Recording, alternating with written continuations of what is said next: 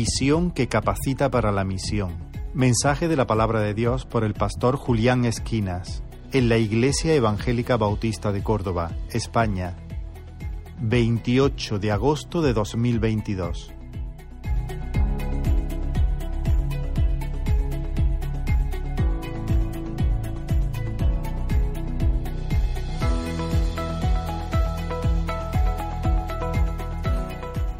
Muy bien, buenos días, hermanos.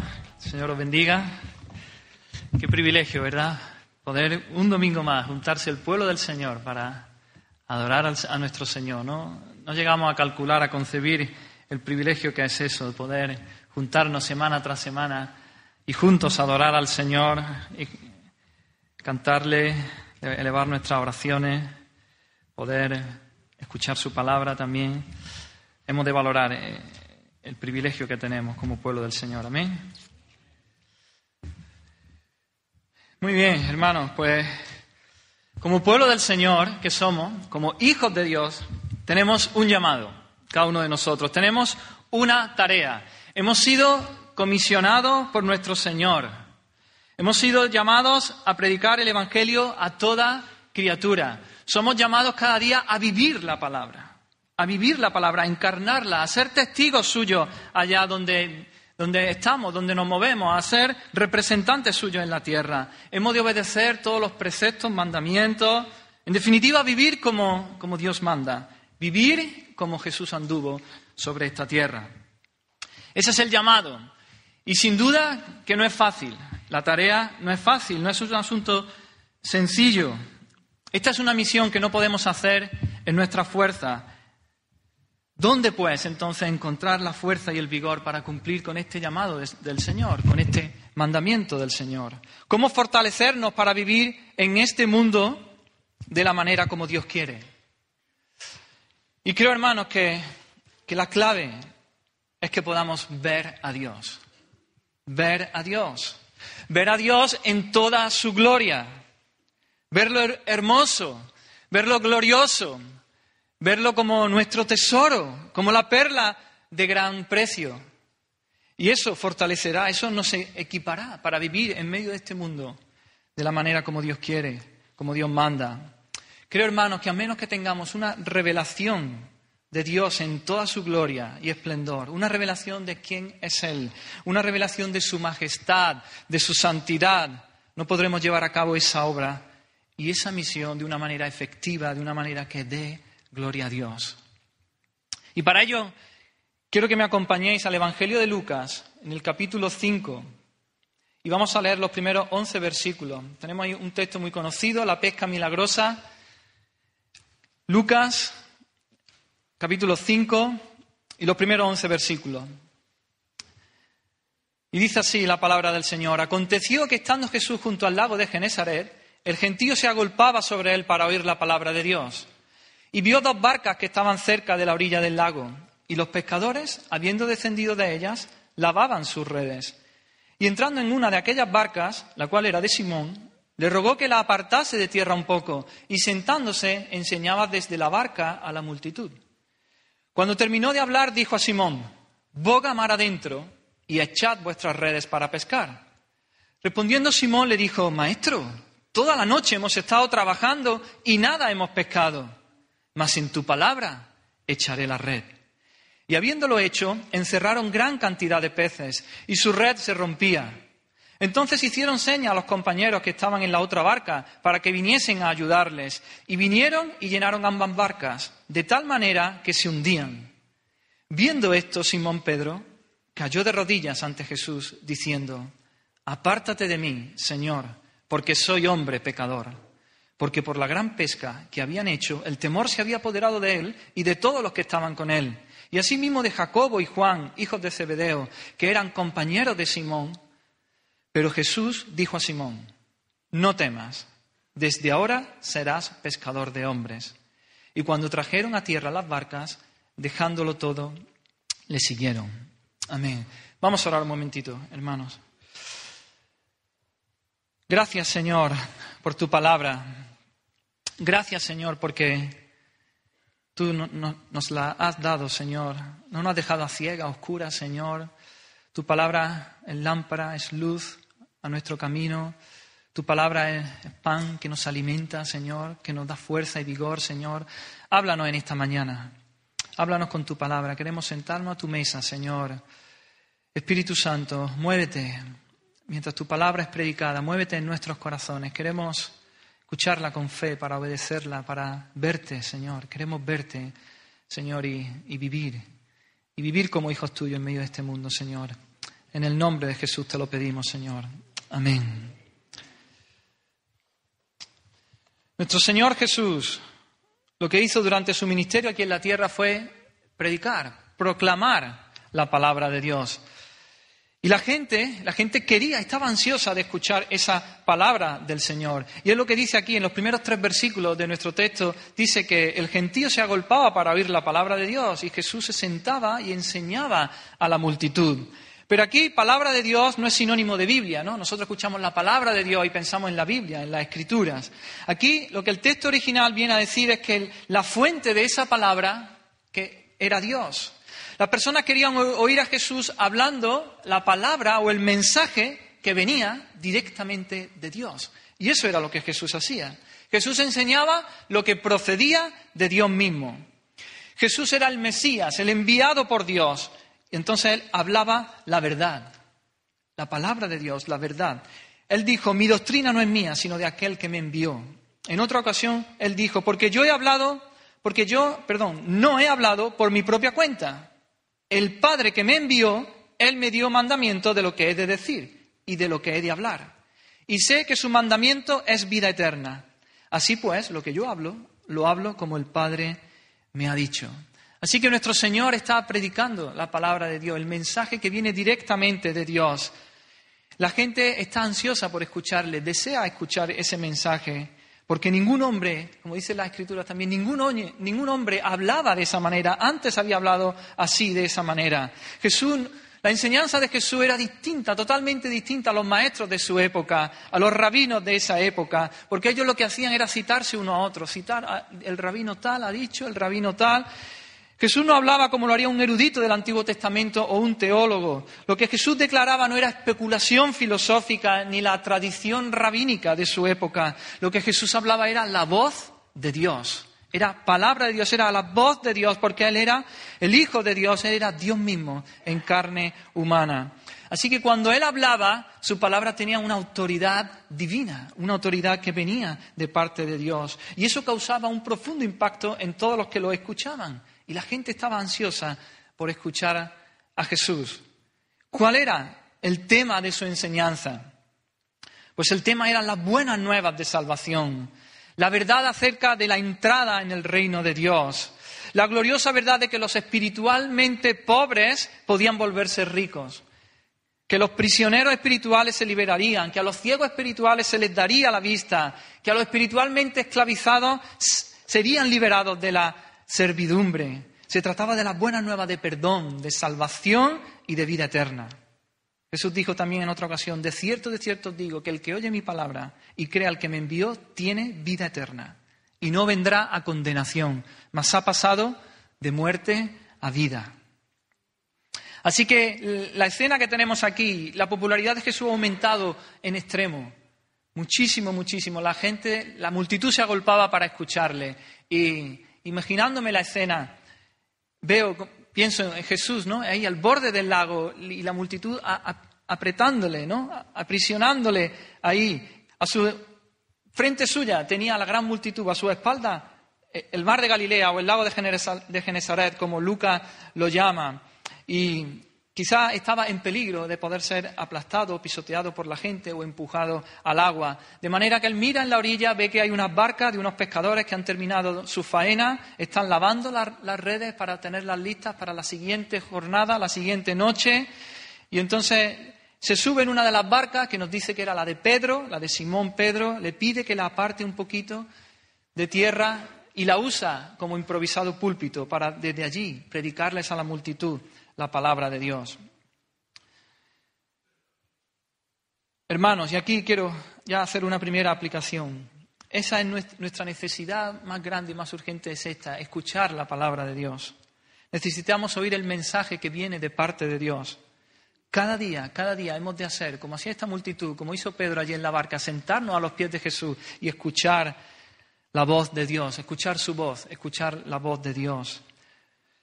La palabra de Dios es nuestro alimento espiritual. Si queremos estar fuertes y vigorosos en nuestro espíritu, en nuestra alma, hemos de comer cada día la palabra de Dios. Si no queremos estar raquíticos espiritualmente, si no eh, queremos estar flacuchos y debiluchos y, y andar por esta vida arrastrando los pies, hemos de escuchar, hemos de alimentarnos de la palabra de Dios, porque no solo de pan vivirá el hombre, sino de toda palabra que sale de la boca de Dios. Y allí está Pedro. La multitud está cautivada por la predicación de Jesús, pero Pedro igualmente, con toda probabilidad, Pedro estaba allí sentado en la barca, se había subido Jesús en la barca, le había pedido a Pedro que la alejara un poco, Pedro la alejó y allí estaría al lado de Jesús escuchando el mensaje que Jesús traía. Y nos dice en Romano que la fe es por el oír y el oír por la palabra de Dios. Es decir, al oír la palabra de Dios, por esta palabra Dios produce en nosotros fe, fe para creer en Dios, fe para creer en el Señor Jesucristo. Y allí está Pedro. Y Pedro en breve tendría que ejercer fe en Jesús. Y mediante su enseñanza Jesús lo está preparando. Cuando Jesús termina de enseñar, nos dice el texto, y entonces Jesús le da una orden a Pedro. Le dice, boga mar adentro y echad vuestras redes para pescar. Es decir, Jesús le está diciendo, Pedro, lleva la barca a, lo profundo, a la zona más profunda y allí echar vuestras redes. Me imagino que se produciría un silencio, un breve silencio de estos silencios incómodos, ¿no? Que, que a veces se producen. Y la mente de Pedro yendo a mil. Tenemos, Pedro diría, a ver, en su mente, ¿no? No dice la escritura que dijo, dijo eso, sino en su mente yo me lo imagino, ¿no? A ver, Jesús, tú, Jesús, yo, Pedro. Tú, carpintero, yo, marinero. Tú, predicador, sí, enseña el mensaje, pero yo, pescador. Yo sé de barcos, yo sé de peces, yo sé de redes, tú de tabla, de clavo, de carpintería o de, o de la palabra de Dios. Humanamente hablando, la orden era extraña, era ilógica, era absurda, era incoherente. Jesús le está pidiendo que pescara en un lugar y a una hora del día que no era lo más normal, era no pescar, nada. Normalmente los, peces estaban en la superficie, más cerca de la orilla, no en las zonas profundas. Y normalmente también se pescaba de noche, no de día, como Jesús le estaba pidiendo. Así que en la mente de Pedro, me imagino, inmediatamente surgen y se ponen en conflicto la fe y la duda, la confianza y la incredulidad. Su pericia como pescador, su, mucho saber en el arte de la pesca le hace dudar y, le sugiere que, no debe obedecer a Jesús. Pero sin embargo, su conciencia iluminada por la fe le dice que sí, que tiene que obedecer a Jesús. Así que Pedro finalmente obedece a la palabra dada por Jesús. Pero la clave, Pedro no va a obedecer en base a si la orden de Jesús es lógica o no, sino él va a obedecer en base a que es una palabra de Jesús, en base a la fe. Él va a obedecer a Jesús en base a la fe. Como es Jesús quien se lo dice, finalmente la fe vence y él obedece, obedece inmediatamente a la palabra del Señor. Y él dice, pues mira, señor, mm, nos dice maestro, maestro, toda la noche hemos estado pescando. Dice, más en tu palabra, en tu palabra echaré la red. Es decir, porque tú lo dices, Jesús, porque tú lo dices, yo lo haré, echaré las redes. Y Pedro se dirige a Jesús, como digo, como maestro, como maestro. Y este, este vocablo tiene un sentido de, está relacionado con la autoridad. Podría también traducirse como jefe, supervisor, el encargado, es decir, aquel que está en autoridad. No es tanto el término rabí, no es el término del maestro relacionado con la enseñanza, con el que enseña, con el que instruye, no. Aquí en el original es maestro relacionado con la autoridad. Así que Pedro le llama maestro, le está diciendo, tú eres el jefe, tú eres el que tiene la autoridad, tú eres el que manda. Y yo en tu palabra, porque tú lo dices y tú eres el maestro, el que está en autoridad, yo obedezco y echo la red. Pedro se sometió a la autoridad de Jesús, aun cuando no comprendía la orden de Jesús. Y aquí tenemos también una lección práctica para nuestras vidas. Hemos, de aprender, hermanos, la bendición que es la obediencia resuelta y dispuesta a la orden clara de Cristo.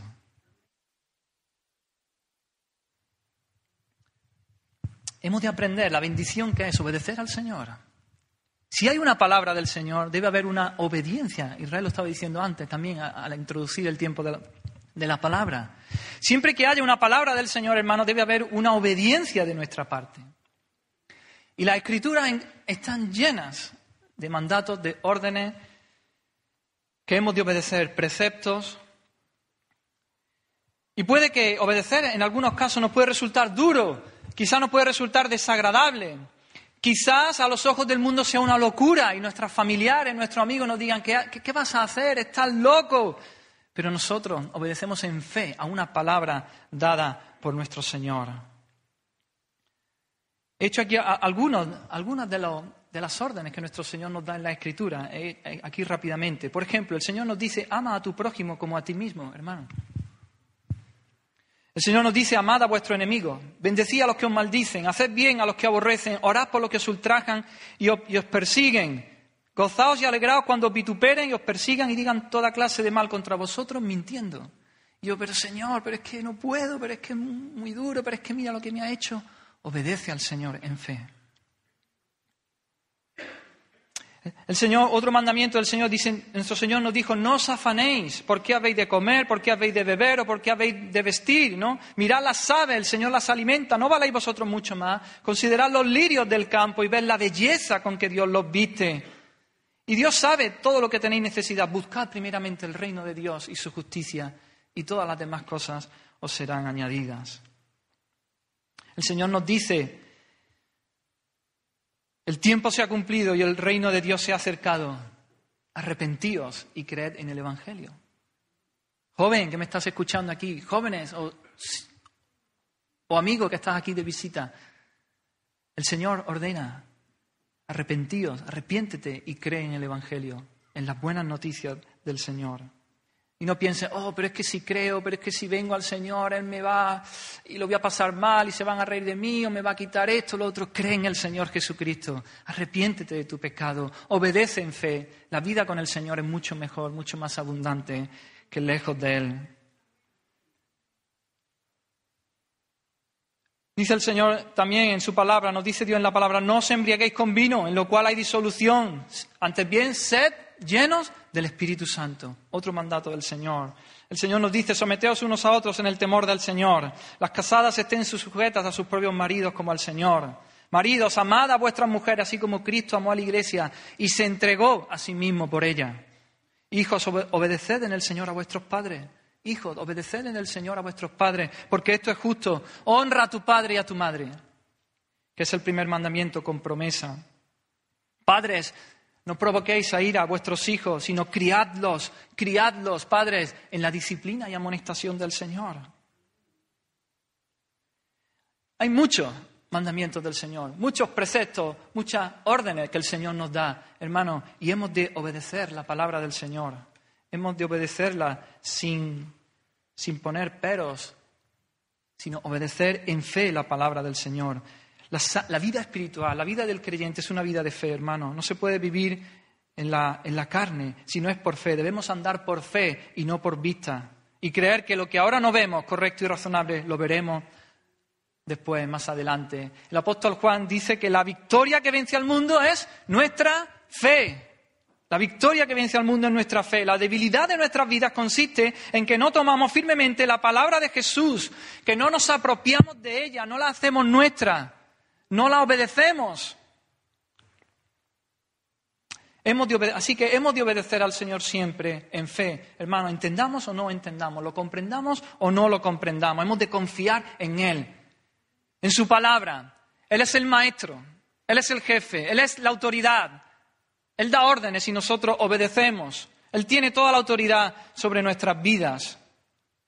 Y además, también lo hemos escuchado antes, además es que Jesús quiere, Dios quiere nuestro bien. Él siempre quiere nuestra bendición. Así que aunque nos parezca que no tiene sentido, hemos de obedecer. Confía en tu Dios, confía en tu Señor. No vas a perder, vas a ganar, aunque ahora no veas los resultados de manera inmediata, pero confía, confía en el Señor.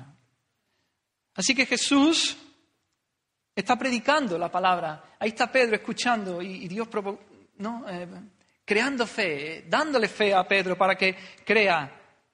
Y se produce esa palabra del Señor que le dice, boga mar adentro y echa tus redes. Y en fe, Pedro obedece. En base a esa palabra, Pedro obedece y echa las redes. Y dice los versículos 6 y 7. Entonces, en ese momento Dios se muestra en toda su gloria, el milagro se produce, dice así esos versículos 6 y 7, y habiéndolo hecho, encerraron gran cantidad de peces y su red se rompía. Entonces hicieron señas a los compañeros que estaban en la otra barca para que viniesen a ayudarles y vinieron y llenaron ambas barcas de tal manera que se hundían. ¿Cuál fue la recompensa por esta pronta obediencia en fe a la orden del Señor? ¿Cuál fue la recompensa? Pues dice que encerraron gran cantidad de peces, tanto que su red se rompía.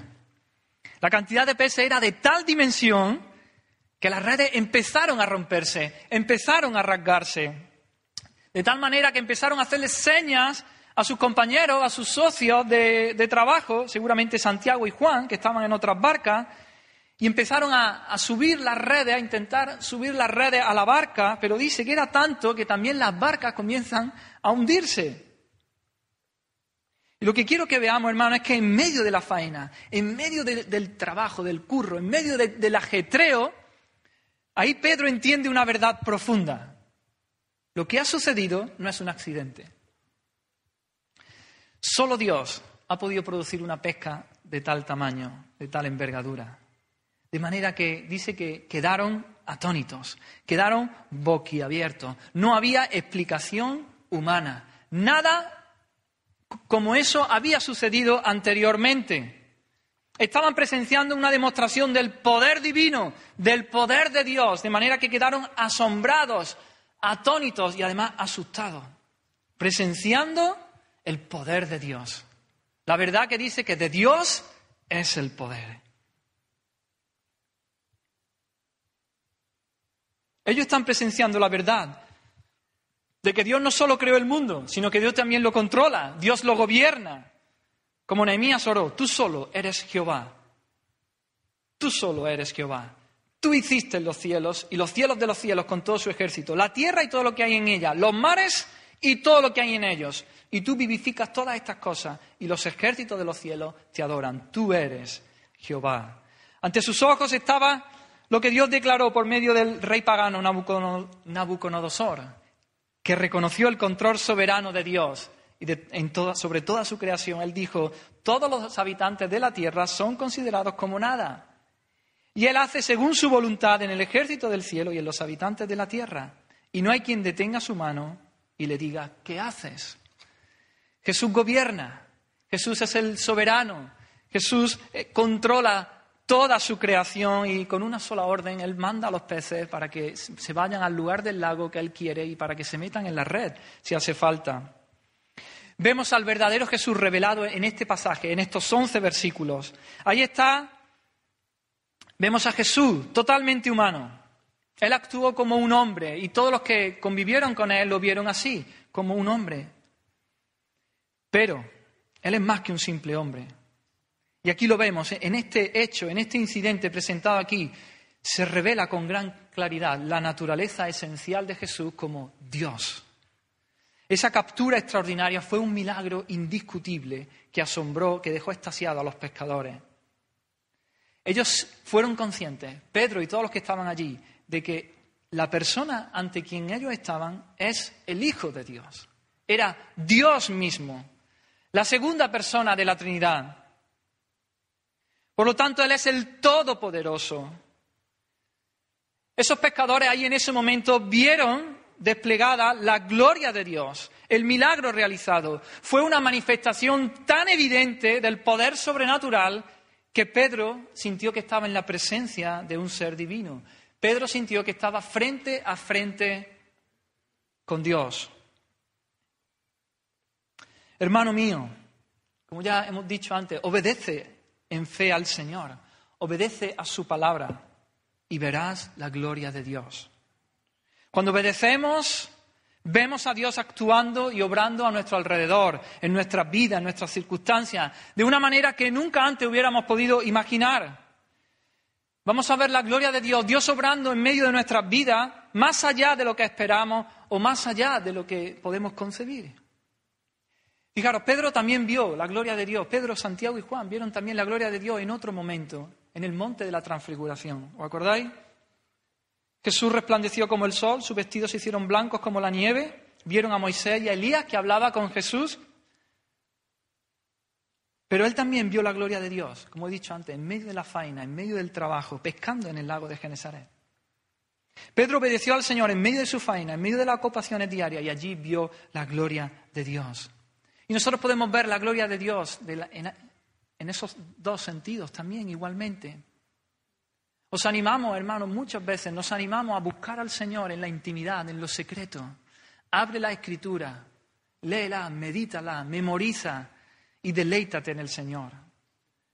Contempla quién es Dios, quién es Jesús.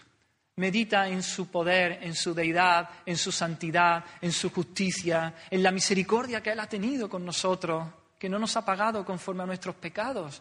Medita en la gracia de Dios, medita en su amor, incomprensible, incomparable amor, y, ve la gloria de Dios ahí en la faz de Jesucristo. Y encontrarás el vigor, el, poder y la fuerza para vivir, para compartir el Evangelio, para vivir en este mundo como Dios quiere. Pero no solo eso, hermano, en medio de nuestro día a día, ¿qué pasa en medio de nuestro día a día, en medio de nuestras ocupaciones, de nuestros trabajos, en medio de las tareas del hogar, en el ajetreo de la crianza de los hijos, en medio de, tus estudios, en medio de nuestro barrio, etcétera, etcétera, etcétera? Hermano, obedece al Señor. Obedece en fe al Señor. Vivamos la palabra de Dios en fe y veremos igualmente la gloria de Dios. Veremos milagros igualmente. Veremos a Dios obrando en circunstancias que parecían imposibles. Veremos cómo se dan la vuelta. Circunstancias en las que vemos que no hay salida. Dios proveerá una salida. Veremos mucho más de lo que pensamos o imaginamos.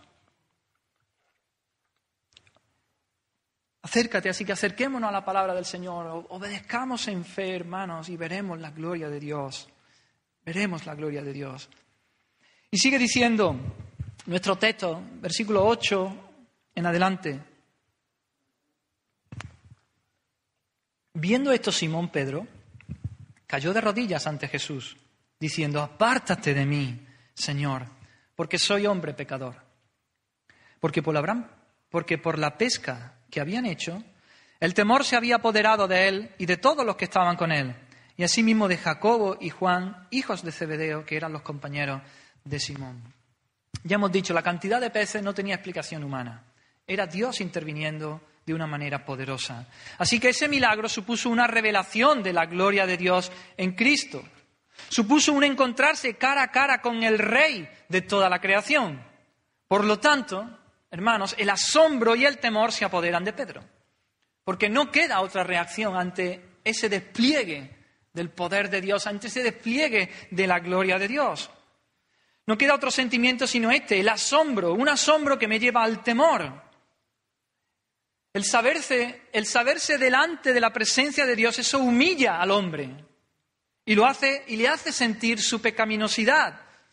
Cuando ponemos juntos a Dios y su gloria y el hombre y su pecado, no queda otro sentimiento, el temor. El temor de cómo un hombre pecador puede estar en la presencia de un ser divino, de un ser santo, de un ser puro. Es el sentimiento de, indignidad e impureza frente a la infinita excelencia, la infinita grandeza y santidad de nuestro Dios.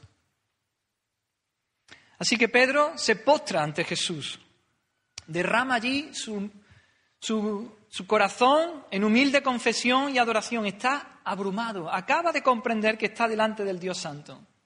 Se sabe totalmente desnudo delante de la presencia del Todopoderoso, de aquel que es omnisciente, que todo lo sabe, que todo lo ve. Aquel que puede ver las profundidades del lago, pero que también puede ver las profundidades de su corazón, de su corazón caído, de su corazón pecador. El criminal está en la presencia del juez. El hombre manchado está en la presencia del Inmaculado. Así que no queda otra. Y Pedro cae de rodillas ante Jesús y le pide que se aparte de él, porque él es un hombre pecador. Claro, Pedro no le está pidiendo literalmente que se salga del barco, ¿no? las palabras deben tomarse como una sincera y humilde expresión de reconocimiento de la propia indignidad. Se siente indigno de estar en la presencia de Jesús, en la presencia del Hijo de Dios. Y aquí vemos dos condiciones en esta escena. Por un lado, la de Pedro, que es hombre, que es pecador, indigno de estar en la presencia de Dios. Por otro lado, vemos la de Jesús. También es un hombre, sin duda que lo es, pero es más que un hombre, es más que un profeta. Él es el Hijo de Dios. Y Pedro no se siente digno de estar ahí en la presencia de Dios. Antes vimos como eh, Pedro se dirige a Jesús llamándole maestro, ¿no? El que tiene la autoridad, el jefe, el que manda. Ahora lo llama Señor. Ahora lo llama Señor. Curios. Así no se llamaba, de esta manera no se le llamaba a ningún hombre. Era un título que se usaba para referirse a Dios, los judíos lo usaban para referirse a Dios, para así no usar el Jehová o el Yahvé. Pedro sabía que estaba delante de Dios, que estaba delante del Hijo de Dios y que a Dios hay que adorarlo, a Dios hay que postrarse de rodillas y mostrar reverencia y adoración. Así que eso es lo que hace Pedro, cae de rodillas en la posición de un adorador. En Pedro vemos la, actitud de aquel publicano. ¿Recordáis la parábola que Jesús contó? Un publicano y un fariseo subieron al, templo a orar y el publicano dice que no quería ni alzar aún los ojos, al cielo, sino que se golpeaba el pecho diciendo, Dios se propicio a mi pecador. Esa es la actitud de Pedro ahora mismo, en ese instante. Dios se propicio a mi pecador. La respuesta de Pedro, llena de temor y arrepentimiento, esa es la característica de aquellos que, están en la presencia de Dios, de aquellos que se saben en la presencia del Dios Todopoderoso. ¿Recordáis a Job también? Dios, se le aparece Dios, lo abruma con un montón de preguntas de las que Job no tenía ni idea, que no podía responder. ¿Y cuál es la reacción de Job? De oídas te había oído, Señor pero ahora mis ojos te ven. Dice, por tanto me aborrezco y me arrepiento en polvo y ceniza. Tenemos muchos ejemplos en la Escritura. Por ejemplo, también el padre de Sansón, Manoa, vio al ángel del Señor, es decir, al Cristo preencarnado. Y le dijo a su mujer, ciertamente moriremos, porque a Dios hemos visto. Se, sienten, sienten su pecado, sienten la enorme distancia que hay entre un Dios santo y un hombre caído y pecador. El pueblo de Israel observaba, dice en Éxodo, el estruendo y los relámpagos y el sonido de la bocina y el monte Sinaí que humeaba. Dios, la presencia de Dios en el monte Sinaí. Y viéndolo el pueblo, temblaron y se pusieron de lejos. Y le dijeron a Moisés, habla tú con nosotros y nosotros iremos, pero que no hable Dios con nosotros para que no muramos. Ese sentimiento de indignidad. ¿Y qué podemos decir de la visión que tuvo el profeta Isaías? La visión de Dios que tuvo Vio a Dios sentado sobre un trono alto y sublime, sus ropas llenaban el templo. Vio a los serafines que cubrían sus ojos, sus cuerpos, que volaban, que daban gritos, se daban voces el uno al otro. Santo, santo, santo, Jehová de los ejércitos, toda la tierra está llena de tu gloria. Dice que las puertas temblaban, que la casa se llenó de humo. ¿Y cuál fue la reacción del profeta ante tal visión de la presencia de Dios, de la gloria de Dios, dijo, ay de mí, ay de mí, que soy muerto, Porque siendo hombre inmundo de labios y habitando en medio de pueblo que tiene labios inmundos, han visto mis ojos al Rey, Jehová de los ejércitos. Esa es la reacción adecuada y apropiada cuando nos sentimos en la presencia de Dios.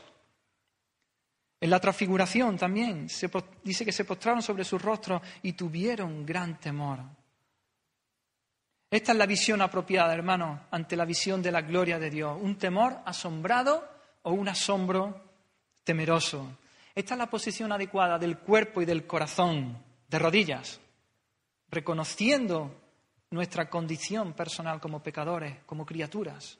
Él es el santo, Él es Dios, Él es el todopoderoso, el creador, y nosotros no. Nosotros somos criaturas, totalmente dependientes, débiles, torpes, en ocasiones necias, no sabemos, y hemos de estar con total humildad y reverencia delante de nuestro Señor.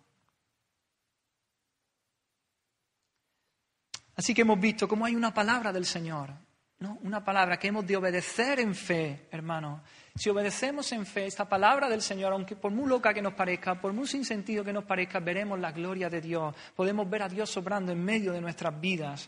Y esto nos causará un postrarnos delante del Señor en humildad, una reverencia, un asombro, un temor. Y sigue diciendo el versículo 10 en la segunda parte, ¿cuál fue la la contestación de Jesús ante la petición de Pedro, Jesús le dice, no temas. En medio del terror de reconocer su pecado, Pedro quiso alejar a, Jesús. Pero Jesús quería que Pedro se acercara más a él, no que se alejara. Jesús se dirigió a Simón, que estaba atemorizado por lo que había ocurrido, y había caído a los pies de Jesús confesando su, condición con palabras de aliento. Jesús le responde con palabras de aliento. Él le dice, no temas, no temas, deja de temer. Porque una cosa es ser pecador y negarlo, y otra cosa es saber quién eres delante de Dios y doblegarte humildemente delante de Él. Jesús está como Salvador, buscando la reconciliación de los hombres. Y ahí Él está buscando la reconciliación de Pedro. Él tiene planes para Pedro. En un sentido, podemos decir que Pedro sí debe temer. Claro que sí. Jesús es santo, muy puro de ojos para ver el mal, para ver el pecado. Pedro es pecador y todo pecador en presencia del tres veces santo debe temer en gran manera. Debe tener un temor, un miedo al castigo y al juicio de Dios. Pero en otro sentido, Pedro no debe temer. Porque en Cristo hay misericordia, porque en Cristo hay perdón, hay gracia. Y es por eso que Jesús le dice, no temas, no temas. No hay un peor sitio en el que un pecador pueda estar sino que en la presencia de un Dios justo y santo. Pero, hermano, también no hay un mejor sitio en el que un pecador pueda estar que en la presencia de un Dios misericordioso, perdonador, lleno de gracia, de bondad y de amor. Ahora bien, ¿cómo? ¿Cómo conciliamos ambas cosas? ¿Dónde está la diferencia en tener a Dios como fuego consumidor o en tenerlo como un Dios misericordioso y perdonador? La diferencia está en la cruz del Calvario, en acercarse en fe a aquella cruz donde Jesús, el Hijo de Dios, iba a pagar por todos y cada uno de nuestros pecados, por todos y cada uno de los pecados de aquellos que se arrepienten de ellos, de sus pecados, todos aquellos que confían, que por la fe se aferran y confían en ese sacrificio. Está diciendo Jesús, aquellos que dicen por la fe, Jesús, yo merezco morir ahí por mi pecado, pero creo que tú ocupaste mi lugar que tú ya pagaste por mi pecado y por eso es que tú me puedes perdonar y me puedes sonreír, me puedes mostrar gracia y me puedes decir, no temas, no temas. Es en base a eso que Pedro puede no temer, en base al sacrificio futuro. Pero Jesús ya, ya estaba contando los pecados de Pedro, los estaba ya contando como que él lo iba a pagar en la cruz del Calvario.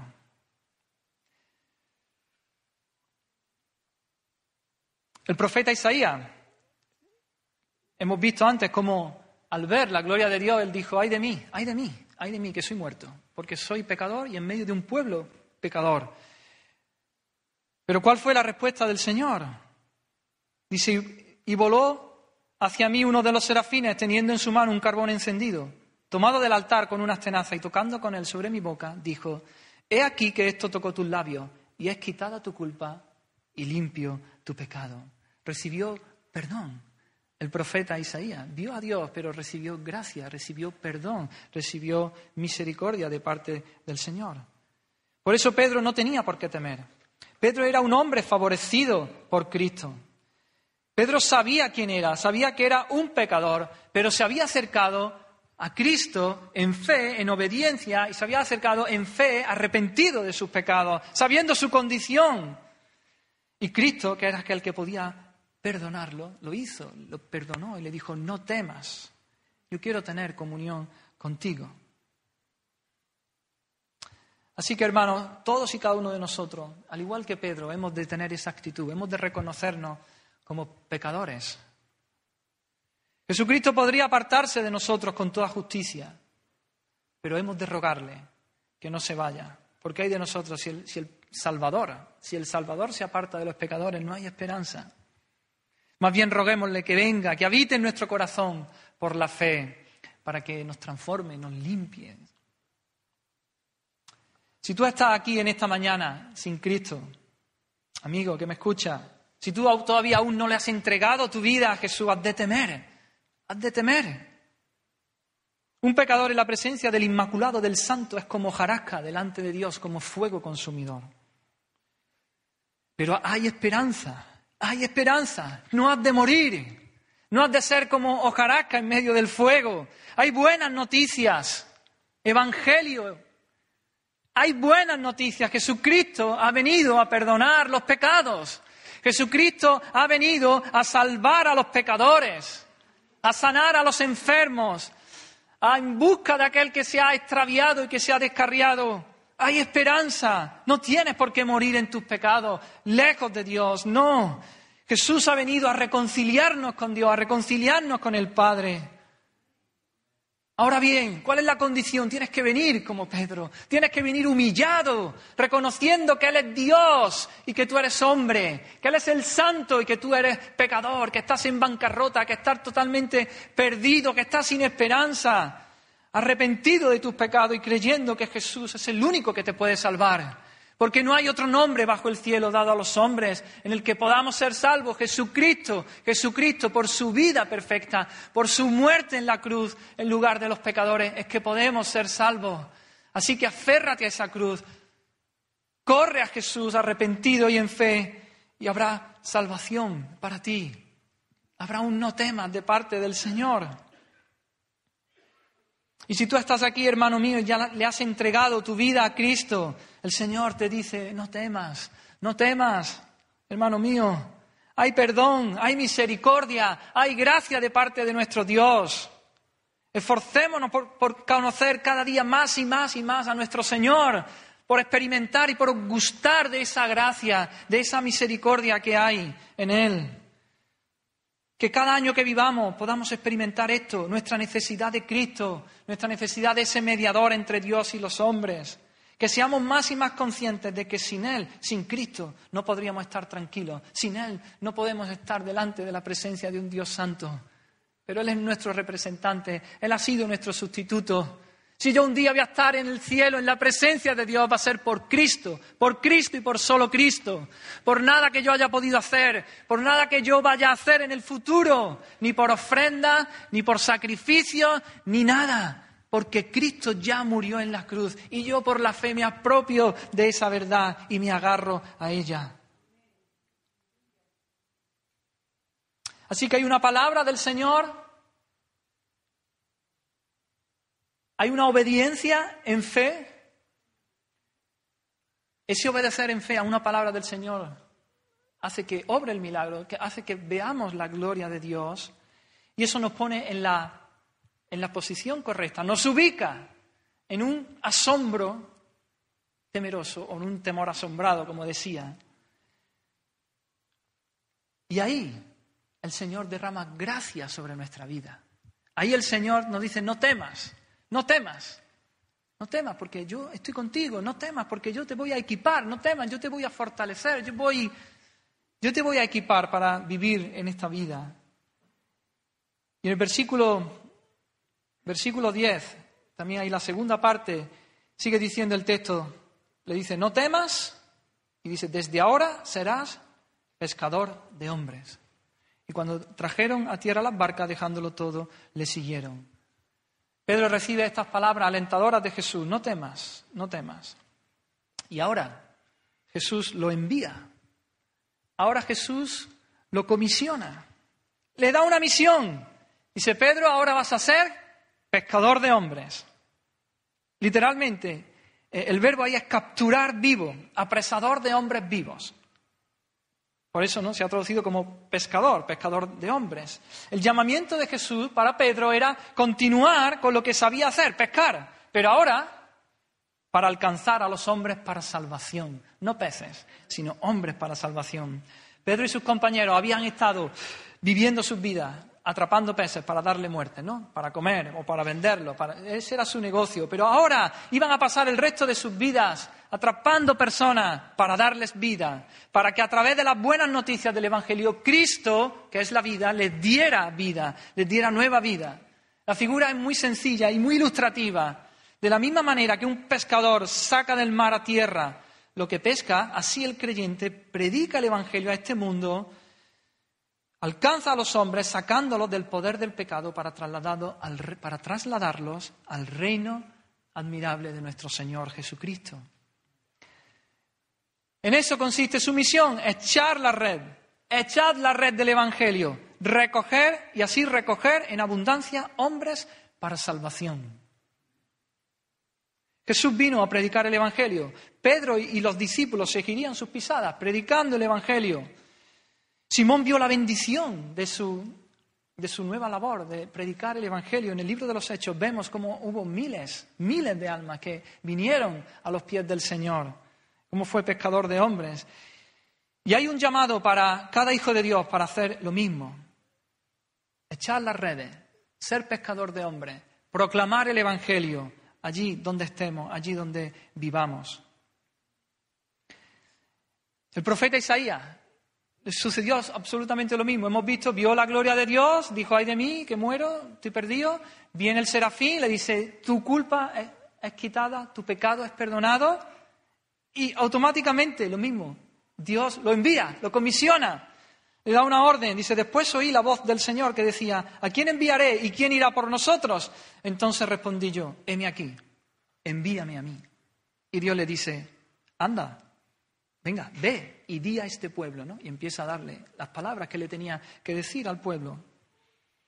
Este es un patrón que vemos a lo largo de la Escritura una y otra vez, una visión de la gloria de Dios en obediencia. Tiene que haber una obediencia en fe. vemos a Dios obrando y moviéndose en medio de nuestras circunstancias.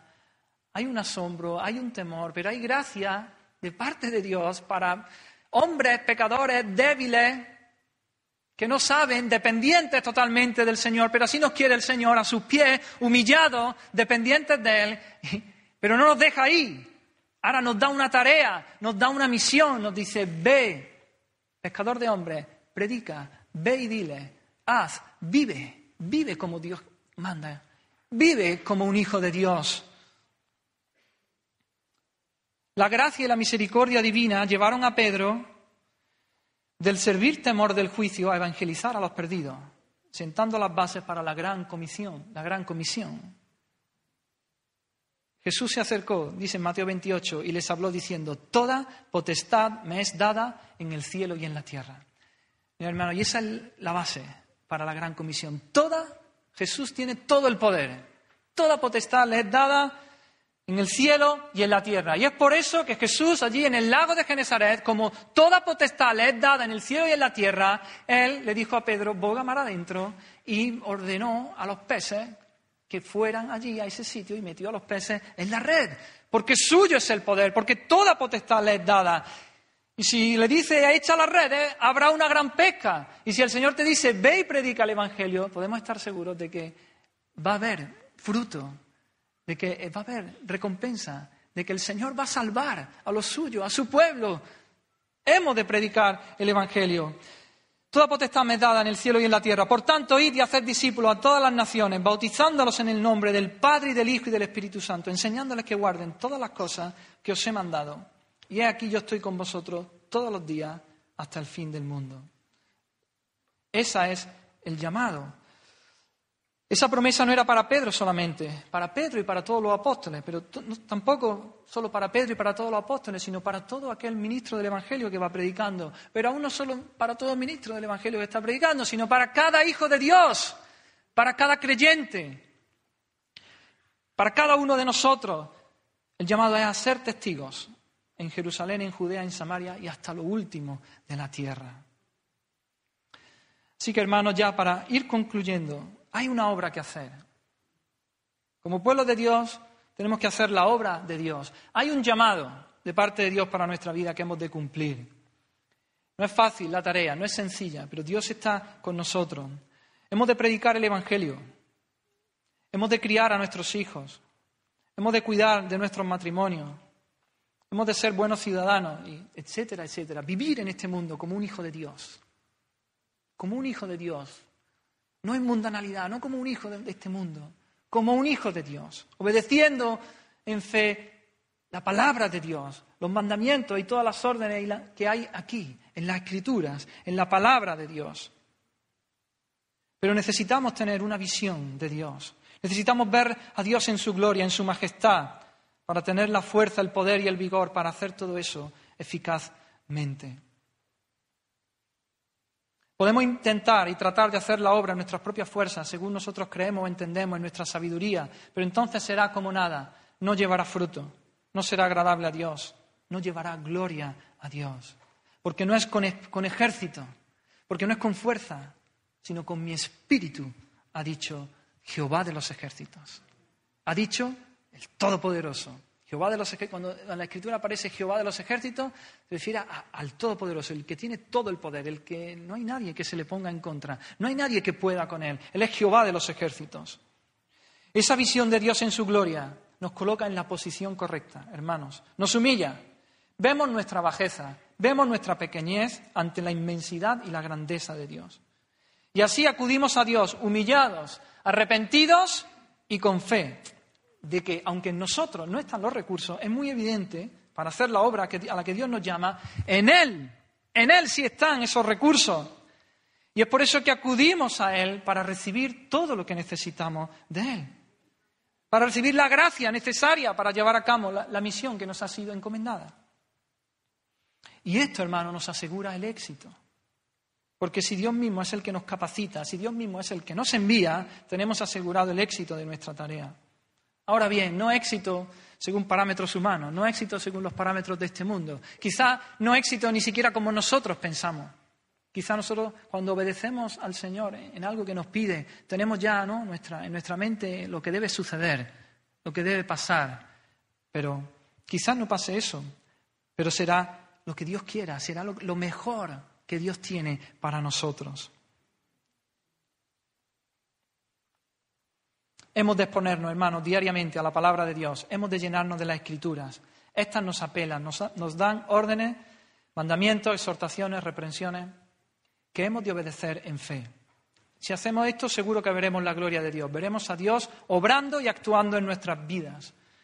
Esto nos coloca en la posición que hemos de estar, postrados de rodillas ante nuestro Señor, humildes, reconociendo nuestra debilidad e incapacidad, y ahí recibiremos la gracia de parte de Él gracia de parte de Dios que nos capacita para realizar la tarea a la que somos llamados. Amén, hermano. Vamos, vamos a orar.